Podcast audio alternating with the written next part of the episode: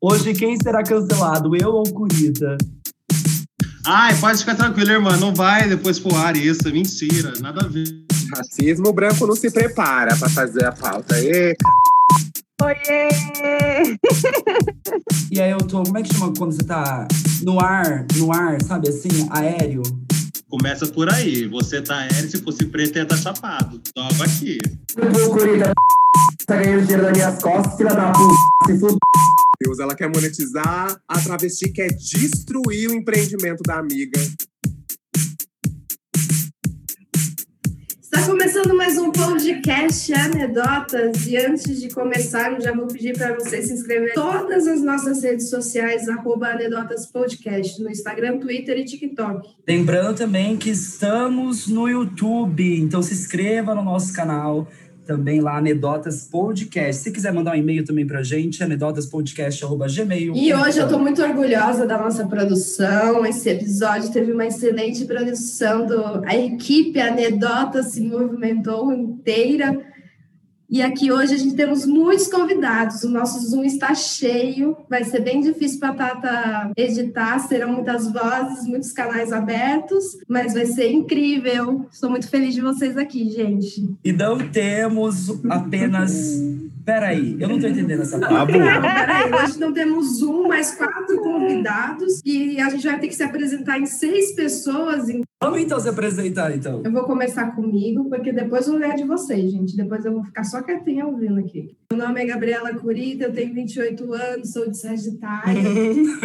e é isso, gente. E eu quero saber aí, Rafael Gato, dê, os seus dados. Os meus dados, favor. que dados? Bancários? Pode. O que você tiver para dar, você me dá, por favor. Eita! Eu sou Rafael Gato, tenho 26 anos, sou ariano, torto, vivo de amor profundo. E eu vou eu vou, vamos aqui. Eu não sei, mas eu tô, eu tô muito perdido. É isso. Temos aqui, vamos, apresente pra gente, Curita, essas pessoas. Né? Já que você tá perdido. Uh! Racismo branco não se prepara para fazer a pauta. Vamos começar com a Juliana. Juliana, por favor, nos diga seu nome, sua idade, seu signo e de onde você está falando. Ai, gente, olha só quantas informações, hein? Olha lá o que vocês vão fazer com elas. eu sou Juliana do Espírito Santo. Oi, Juliana! eu sou é do Guarujá, mais precisamente do Itapema, que é um distrito ali do, do Guarujá. Tenho 29, não, 30. Estou esquecendo que eu fiz aniversário agora. Parabéns. Libriana, né? Libriana, com ascendente em Sagitário, Amo. com lua em escorpião. Babado esse mapa, hein, amiga? Agora também temos outra maravilhosa, por favor, se apresente para nós, Juarez. E aí, gente? Bom dia, boa tarde, boa noite. Eu não sei a hora que vocês ouvirão esse podcast. Eu sou a Juarez. Eu não vou falar a idade, vai tomar. Juarez! Juarez! Gente, me sentindo a, a louca! É basicamente, basicamente. É a, segunda, é a segunda vez hoje que acontece algum bafo místico assim que me, me faz pensar que eu sou alcoólatra, não sei. bebo todo dia, bebo todo dia, mas não Olha, sou alcoólatra. Eu sou o terror dos racistas, eu sou uma travesti que não tem papas na língua mesmo. Se eu pudesse, eu mataria todos, mas eu não posso, né? Porque nós vivemos aí numa sociedade que tem leis que funcionam. Só que a gente quer preta também. Mas, enfim. É... Atualmente, eu estou enquanto conselheira municipal pelas tradições populares. Eu sou percussionista no grupo de Maracatu Semente de Angola de Londrina. Ah, sou do interior de São Paulo, mas moro em Londrina faz uns oito anos. Isso, oito anos. É, enfim, né? Criei raízes. mim, né? Ainda bem que você vai editar esse. Oh, meu Deus, ela quer monetizar, a travesti quer destruir o empreendimento da amiga. É, enfim, além de conselheira. Vamos, pode soltar a palavrão que eu solto o pi depois. Além de conselheira. Enfim, sou safada. Produtora de eventos, mestre de cerimônias, faxineira, querida, porque não tá fácil pra ninguém nessa quarentena. O que apareceu, eu tô fazendo. E é isso, vou parar de falar. Atriz das horas vagas. Muito atriz, sim. E agora a gente também vai falar desses dois que estão aqui, já apareceram por aqui, é o arroz e feijão da casa, já o Caio já até está no grupo do Anedotas. Não é, bicha? Meninas, tudo bom? Meu nome é Caio Nex, estou aqui hoje para Tem falar a vocês, diretamente de Florianópolis, uma Oi, sagitariana. Caio Neto. Gente, tudo bom? E tal, e é isso. Uhum, pronto. É tão básica a minha apresentação, eu não tenho tanto currículo quanto a Juarez, porém, estamos aqui. E é, temos Sintética. ela também, que é bailarina, cantora, tiktoker. Que mais, Dan? Luísa já me apresentou, mas me chamo Dan Murata, sou natural de Londrina, Paraná, com 23 aninhos de idade. Ah, então tá bom, Dan Murata. Damurata, Damurata. Gente, respeita a idade da menina. É, geminiana com ascendente em virgem, preta, afeminada e muito fã de Beyoncé. E é isso. E hoje nós vamos falar sobre algo muito importante, que a princípio, falando mais ou menos como surgiu a pauta, a gente fez uma gravação com o Dan, que eu e o, o Gato ficamos pensando, nossa, o que podemos fazer com o nosso privilégio branco, já que está chegando o dia da consciência negra. Então, conversamos com o Caio e dei a ideia de fazermos um episódio, um não, né, porque é muito assunto, então faremos o- três episódios um, de compilados de, dessa conversa para falar sobre é, questões relacionadas ao racismo, como que, é, racismo estrutural, movimento negro, movimento feminista negro. É, uma dificuldade, né, pra falar de racismo. Pode falar. Alô? Não, a gente não vai processar É, vocês, não. Fica tranquilo, gente. Pode falar de boa. Também tra... uma roda segura. É, não é? Fica nervosa, eu tô aqui. Coração. Isso não vai matar vocês. Hoje quem será cancelado? Eu ou o Curitiba? Lembrando que eu tô gravando, lembra- lembrando que eu tô gravando tudo aqui, qualquer merda que você fizer, eu cancelo você, acabou com a sua vida na internet, não sei. A louca. Credo, odeio até essa política de cancelamento. Vamos então começando então falando sobre o racismo estrutural. Não, mas a, a- minha questão, assim, todos nós brancos somos racistas em determinado ponto. Como que essa estrutura foi construída e como isso reflete, assim, na sociedade, no dia a dia? É pro meu mestrado. Mas ela chegou com força, né? Você viu? Chegou que calou todas nós. Diga aí, Curita. Como é que você acha? Não, porque é, é, é uma coisa interessante, assim, né? A gente... É, é importante que esse diálogo, ele aconteça, né? Que não seja o, o negro no lugar de ter que dar as informações a respeito do, do racismo, porque é uma, é uma relação, né? É uma relação estrutural, né? Entre uma superioridade construída, né? Ou não. Sim, bicho, racismo estrutural é aquilo que tá, ele diz, né? Tipo, ah, estrutural. Então, no Brasil, o país, no caso, a nossa civilização que a gente mora hoje, ela foi toda construída nisso. A população foi instruída desde o começo a desvalorizar o negro, porque o negro era um produto, não era uma pessoa antigamente, né? Não tinha alma, não entrava na igreja, não tinha escolha, era um objeto da casa que o patrão podia muito bem vender. Depois que o negro começou a ter status como pessoa, vamos dizer assim, depois que terminou a escravidão e muito tempo depois que foi é, reconhecido que negros são pessoas, no caso, a estrutura que foi Não, e até hoje a gente ainda vê as reverberações dessa desgraça, enquanto pessoas pretas, né? O quanto que somos subjugadas, o quanto, enfim, que somos silenciadas. Ainda no consciente a galera achar que a gente não presta. É. né? Então, isso se estruturou do jeito de, de pensar que tudo que a gente é ou representa é inferior, sabe? Para essa desumanização do, da- do pessoal, da povo, do povo negro, é, é isso. Tudo que a gente representa é inferior. E a gente foi passando isso. Conforme foi evoluindo, a gente foi, é, foi avançando como sociedade, mas isso ficou perpetrado ali. Então, é, o que é preto não é bonito, a gente, nós, negros também, temos problemas de, de identificação justamente por isso. O padrão europeu foi implantado e a gente não se encaixa nesse padrão. É, a nossa música é a música da periferia, a gente não se encaixa no padrão de música de gente boa para ser escutada. A gente sempre tem uma guerra entre o que a gente cria, o que a gente faz, e a população branca do país não, não concorda. O samba passou por isso, o pagode, o funk está passando por isso, a música gay hoje está passando por isso. Não é, Duda Murata? Como é que você se ensina nesse momento aqui? é, é muito. Eu conversei bastante com, com a Juarez sobre, e até com vocês, eu acho que, que, tipo, a música em si no Brasil, ela. O preto tem um mínimo de espaço e a gente tem artistas incríveis pretos aí que a gente pode citar, tipo Glória Groove, Isa, que são tomadas por pessoas brancas o tempo inteiro, é, igual o Rafa comentou da Luísa Sonza, que tipo, né, tem muito mais espaço que outras, outros artistas. Eu encaro isso, eu, a minha carreira artística, eu, eu, vejo muito isso, eu encaro muito isso, tipo, a, a dificuldade de ser uma pessoa preta tentando alcançar o seu lugar ao sol é muito mais difícil.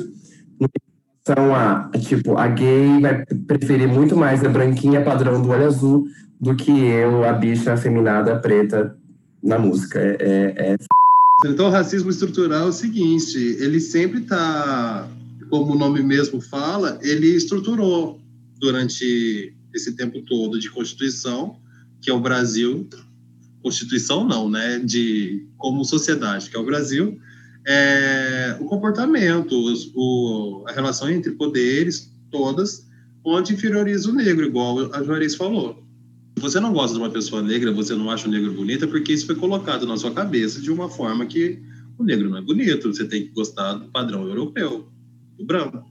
Então, nos anos 80, a Xuxa era modelo de beleza, a loira alta de olhos azuis. Quando é que o negro alto de olhos azuis, desculpa, me ensina, quando é que o negro teve esse papel na sociedade? Nunca teve. Está tendo agora? É, isso é um exemplo do que eu estava é, tentando explicar há pouco dessa pegada, dessas reverberações, né? Porque é isso, o racismo, como a Ju bem colocou no início, e o Caio também traz, agora eu vou fazer uma complementada louca. É, ele é um... Se dá nas relações, ele é um sistema, uma estrutura desgraçada que vai nos colocar pessoas pretas em posição de desvantagem é, em quase todos os aspectos, né?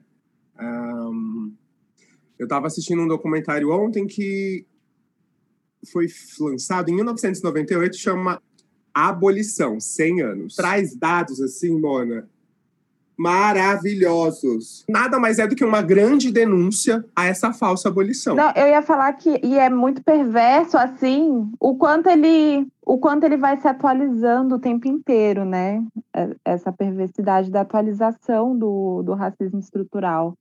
E essa atualização dele constante faz a gente ter que também o tempo inteiro encontrar novas novas tecnologias de dispositivos de resistência, né, novas formas de conseguir aí é, tentar, né, de alguma maneira lutar contra isso, assim, né, e a gente fica numa luta constante entre é, esse esquecimento, né, que ele vai tentando impregnar a gente, né, que as, algumas pessoas trazem, ah, é porque isso já já foi, isso não existe mais, sabe, assim, algumas pessoas tentando é, dar uma relativizada, dar uma atenuada, como se a gente estivesse é, falando de algo que não está aí presente, sendo que está o tempo inteiro, assim, a gente vê coisas antigas nas, nas gerações que estão vindo agora, tendo que passar pela mesma situação, dependendo, né, eu sou, sou professora também e estou o tempo inteiro é, muito ligada, assim, nas, nas crianças, vendo e infelizmente presenciando coisas que eu passei na, na minha infância, elas também passando. E, e, é isso, porque a gente capta né, essa estrutura né, do, da sociedade que coloca né, as coisas dessa maneira. Então, eu, eu não acredito muito nesse avanço. Eu vejo que a ela permanece a mesma. A estrutura da colonização ela está aí, totalmente solidificada. A gente até conseguiu ter algumas algumas assim alguns movimentos, avanços enquanto enquanto seres assim, mas a estrutura ela continua. Então, é, faz com que ela consiga se ela se, ela se atualizar, vamos dizer assim, né?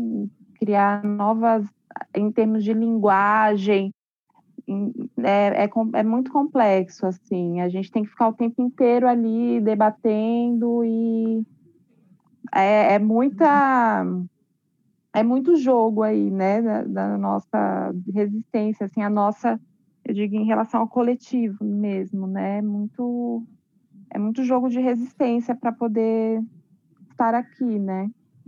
É, é uma estrutura que se retroalimenta dentro do privilégio branco, né? Por isso que, que, que é uma roda e não saímos disso, porque, digamos assim, para os brancos não é interessante que essa estrutura seja desconstruída.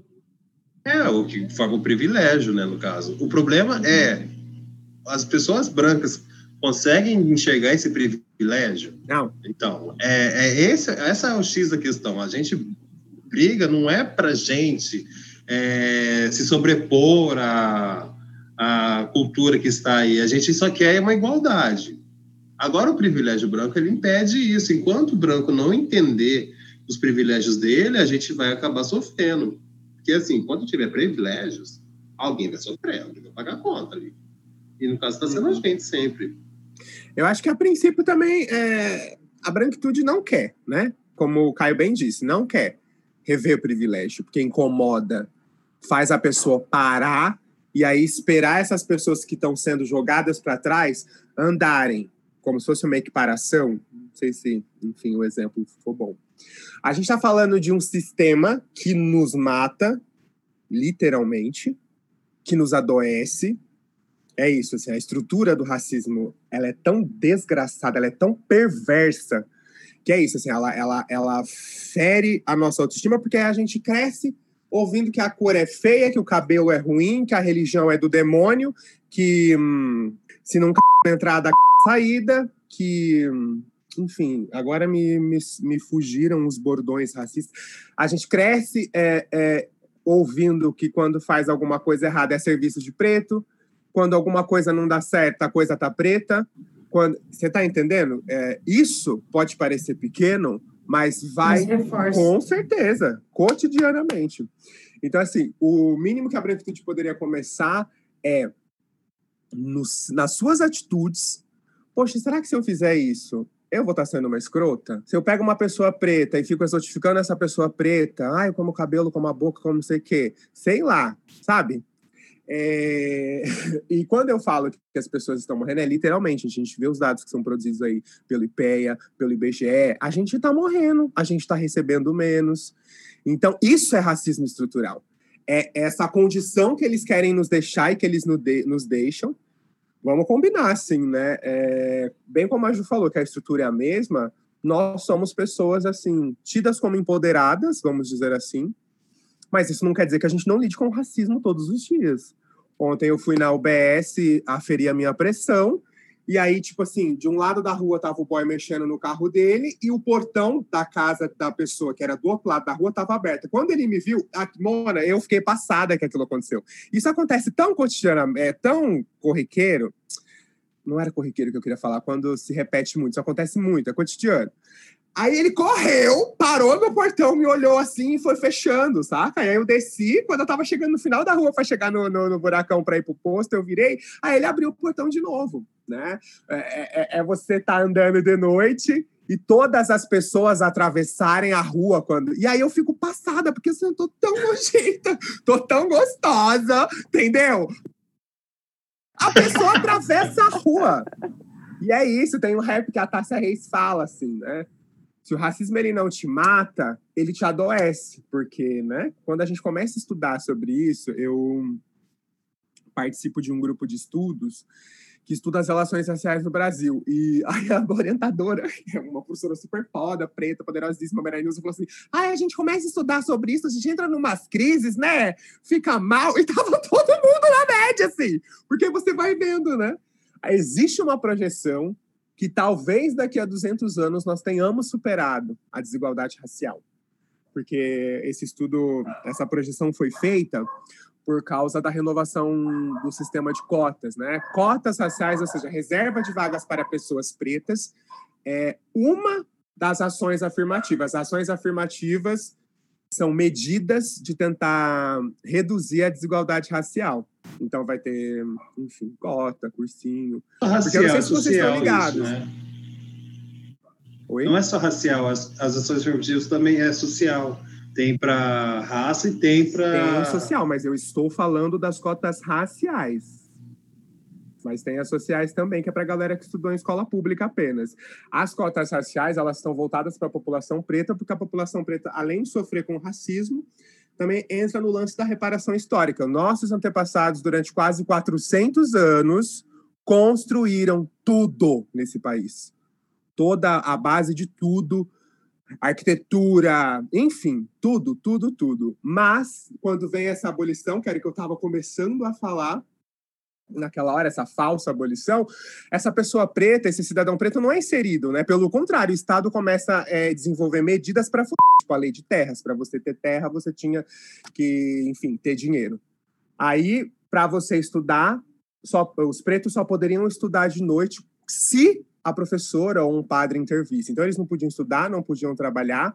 É, o Estado, enfim, teve muitas medidas para prejudicar a população preta. Então, hoje, através, depois de muita luta dos movimentos negros, algumas ações afirmativas foram implementadas no intuito de combater essa desigualdade racial, mas ainda assim é muito pouco, sabe? É muito pouco, é, é muito, muito isso, assim, a, a, a Ju, ela foi extremamente escura quando ela falou que a estrutura não mudou. A gente continua passando por situações extremamente complexas e perversas e também morrendo, morrendo, né? Quem que morre mais? Somos nós. Quem que recebe menos trabalho? Somos nós. Então, assim, para a gente estar tá onde a gente está hoje, a gente teve que, tipo, vencer vários dragões. E isso não é legal, saca? Não tô falando no intuito de, ai, meu Deus, como eu sou foda, como eu fui forte, que eu, como eu fiz acontecer e tudo mais. E, e, e acho que uma coisa, assim, também que é muito difícil é a questão da nossa construção, né, de identidade, assim, né, de pertencimento, porque a gente tem, falando assim mais do âmbito, da educação, da história, né, a gente tem aí um, um, um imenso legado, né, cultural, né, vindo dos, dos ancestrais africanos, e a gente é ensinado sempre de uma maneira a é, sedimentada, né? A gente é ensinado como se os nossos ancestrais eles fossem somente escravos, né? A gente não, não conhece a história, né? Do, a, a história para além da escravidão, né? Vinda de África. E eu acho que isso é um, é um lugar que, que dificulta bastante, assim, né? Para a construção de identidade, né? De pertencimento. É, é esse lugar, né? De você se identificar como negro, né, que é uma face aí do racismo, né, de você negar a sua negritude, de você não querer se identificar, né, tem aí acho que esse lugar é muito perverso é, que coloca, que, que, que, tira a humanidade, né, que não, que tira o, a cultura, né, que, que coloca essa cultura, né, essa, esse, todas essa, essa, essas narrativas, todas essas simbologias, né, joga para o esquecimento, né? Joga aí para um, um lugar que como se não existisse. E aí a maioria das crianças acaba, né? Claro, existe, hoje a gente tem, é, eu digo assim, no, no, contexto, no âmbito mais escolar, assim, que é uma parte é, que a gente passa, né, muitos anos, né, na escola e, e vivenciando esse esse tipo de pedagogia que, embora algumas leis tenham aí tentado fazer esse ensino né, de África nas escolas, tudo mais, ainda na prática, né, isso é pouco, pouco estudado. Não só no ensino fundamental, no ensino médio, mas na, no próprio ensino superior, né, nas universidades, a gente vê aí uma epistemologia totalmente eurocentrada, né, no, no, no... Sim! Então, assim, isso também é um, é um lugar aí muito muito perverso. A gente fica, a gente, a, a gente na, na, escola mesmo, o nosso passado foi apagado na colonização. É isso que você falou, é justamente isso. A gente não tem antepassados. Total. O jeito que foi feita, trazidos escravos para cá, escravos não, não foram trazidas pessoas negras para cá e tornadas elas escravas, isso. acabou com o nosso passado, com a nossa ancestralidade. A gente tem um, como que fala? A gente tem um passado virtual chamado África, que a gente não sabe de onde a gente veio. De... Qual país, qual Sabe, a região, gente não né? sabe nada. A gente não sabe mesmo. É, então. E a África é grande, gente. Tem vários países na África, tem várias tribos, tinham, na, na- no caso, tem vários povoados. Existe uma sociedade viva lá. E a gente não sabe de onde a gente pertence. Eu sei simplesmente que eu sou descendente de escravo. Esse é o problema. eu não sou descendente de um de um africano, de, de uma cidade que tem status, que tem, sabe, uma civilização, de uma cultura. Eu sou descendente de Foi uma escravos. única aqui no história Brasil. contada, né? Que toda a nossa história enquanto pessoas Isso. pretas começou a partir da escravidão. E não, nós não descendemos de pessoas escravas, nós descendemos de pessoas que foram escravizadas, né? E todos esses antepassados, eles vieram assim de realezas, de reinos babadeiríssimos. É, é da hora quando na escola, por exemplo, a Ju que falou que é educadora, nesses trampos pela UEL, a gente fazia muita oficina para falar sobre identidade preta e sobre pretitude negritude nos colégios, né? Porque na sociologia é só para o ensino médio, então a gente fazia com o ensino médio, mas algumas oficinas dava para fazer com o ensino fundamental. E é muito isso, assim, escasso, escasso, escasso, escasso, escasso. As pessoas não conhecem, nós não conhecemos a nossa história. Foi que nem o ano passado. Foi que nem o ano, foi o ano passado ou foi esse ano que a Mangueira fez aquele enredo contando a nossa verdadeira história? Foi esse ano, né? Não, o ano passado. Lembram que a Mangueira ano passado.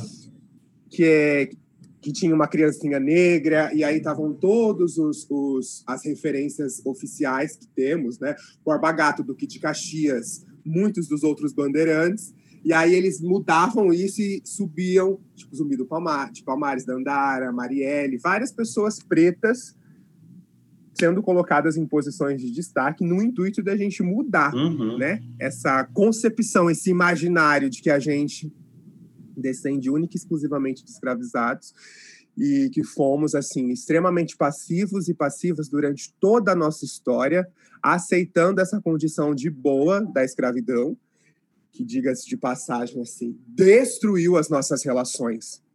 A escravidão porque em nenhum momento da história nós pessoas pretas tivemos o poder. Em nenhum momento da história nós conseguimos, em regime de sistema, escravizar as pessoas brancas como aconteceu conosco, né? Então, e aí é a falácia desse racismo reverso, né? Que não existe e tal, que a gente estava falando antes. Então, existe a, a, a necessidade da gente falar sobre a gente, sobre a nossa história em todos os locais que a gente tiver, para todas as pessoas que a gente conseguir. Não ficar fazendo ali também milituda, crente doida. Olá, você já ouviu falar da, da luta antirracista? E nananã. Mas assim, com pessoas pretas, porque povo branco eu tô cagando. Tá bom, inclusive brancos que estão ouvindo. O mínimo que vocês podem fazer é ouvir, aprender e parar de fazer merda. Agora, com pessoas pretas, a gente tem que se aquilombar. A gente tem que se aquilombar, a gente tem que se cuidar. Porque é isso, assim, né? A gente reproduz essas relações de colonizados e colonizadores, e colonizadoras e, e colonizadas, saca? É, é- O desafio é romper. E aí a gente vai batalhando, né? Dia a dia. Eu já matei cinco brancos essa semana. E vocês? Ah, louco! E eram racistas, tá, gente? Assumidos, tinham até perfil de, de ódio na internet. A louca, né? A bicha fica. Aham. Bicho, então, é isso que eu ia falar. Você estava falando sobre as cotas, né, as ações afirmativas. É, as ações afirmativas funcionam assim, né, para os negros. O estado que tiver tal porcentagem X de negros vai ganhar tal porcentagem na- nas estaduais e nas federais de negros. Ou seja, aqui em Santa Catarina, se eu não me engano, 16 ou 13%, não lembro, da, da, da população se declara negra. Aí, né, na, na faculdade, eles vão colocar 13% lá coisa. Você já imagina quantos negros tem? Não tem muito. É um pô, mar branco. Eu cheguei lá, bicho, tá parecendo Moisés. E quando eu entrei na, na faculdade, eles não faziam aquela revisão, né? Aquela entrevistinha básica para ver se você preenchia os requisitos. É, chama comissão de heteroidentificação. Isso. A minha turma foi a primeira. Não tinha. Não tinha, bicho. Olha. Mas era um mar de gente branca. Imagina a branquelaiada que entrou, filha da p. Gente, eu vou precisar ir ao banheiro rapidinho, tá? Já volto. Está gostando da conversa? Semana que vem tem. Não deixe de nos seguir nas redes arroba Anedotas Podcast. E dá uma olhada no que vamos ter semana que vem. Mais um pouquinho pra cima.